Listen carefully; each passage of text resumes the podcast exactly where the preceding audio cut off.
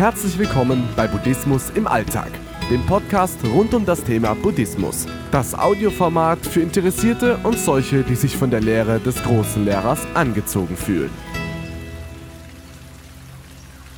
Meditieren lernen.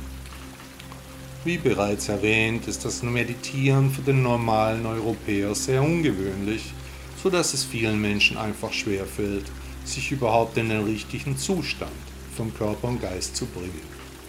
Viele sind auch zu gestresst. Das Abschalten vor einer Meditation erscheint ihnen schwierig.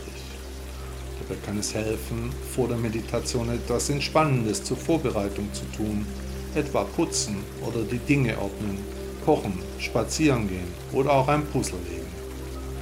Keinesfalls sollten wir direkt nach einem Essen mit dem Meditieren beginnen, da unser Organismus mit der Verdauungsarbeit beschäftigt. Du kannst entweder im Lotussitz auf einem Kissen oder auf einer Yogamatte deine Meditation durchführen, aber auch auf einem Stuhl ist es für einen Anfang immer gut. Übe einfach auf dem Stuhl. Im Lotussitz haben drei Hauptpunkte mit dem Boden Kontakt, der Steiß sowie die oberen Teile der Beine. Du kannst dies ähnlich einem Kamerastativ dir vorstellen.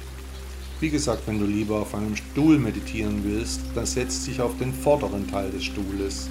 Damit stellst du sicher, dass du nicht hinten am Stuhl anlegst. Die Beine werden dabei bequem am Boden abgestellt, jedoch so, dass auf den Körper keine Kraft ausgeübt wird. Eventuell macht es Sinn, die Waden leicht zu kreuzen.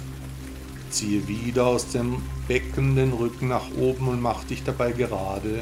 Stell dir vor, dass eine Schnur hinten auf deiner Wirbelsäule aufliegt, die dann beim Erreichen der richtigen Sitzposition gespannt wurde, aber keinesfalls abreißen darf. Der Mund schließt sich, der Blick senkt sich leicht nach unten. Wenn du Schwierigkeiten hast, die richtige Position zu finden, kann es helfen, vor einem Spiegel zu üben. Als Motto stell dir einfach vor, dass sich deine Position ausbalanciert anfühlt.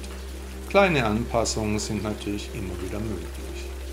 Wenn du die richtige Position gefunden hast, dann richte dein Augenmerk auf die Atmung. Beobachte deine Atemzüge, wie sind diese?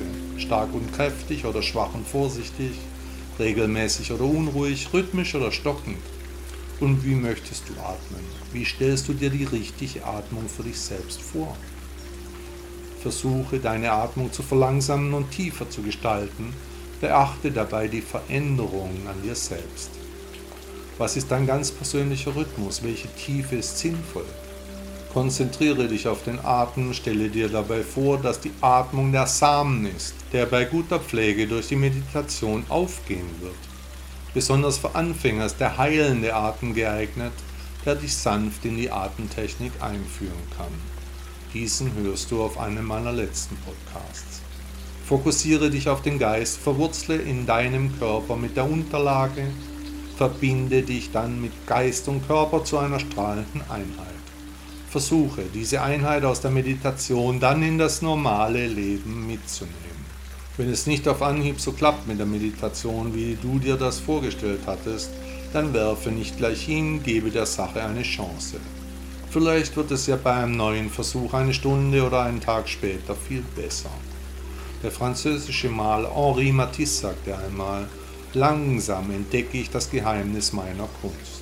Sie basiert auf einer Meditation mit der Natur, auf dem Ausdruck eines Traumes, der immer von der Realität inspiriert wird.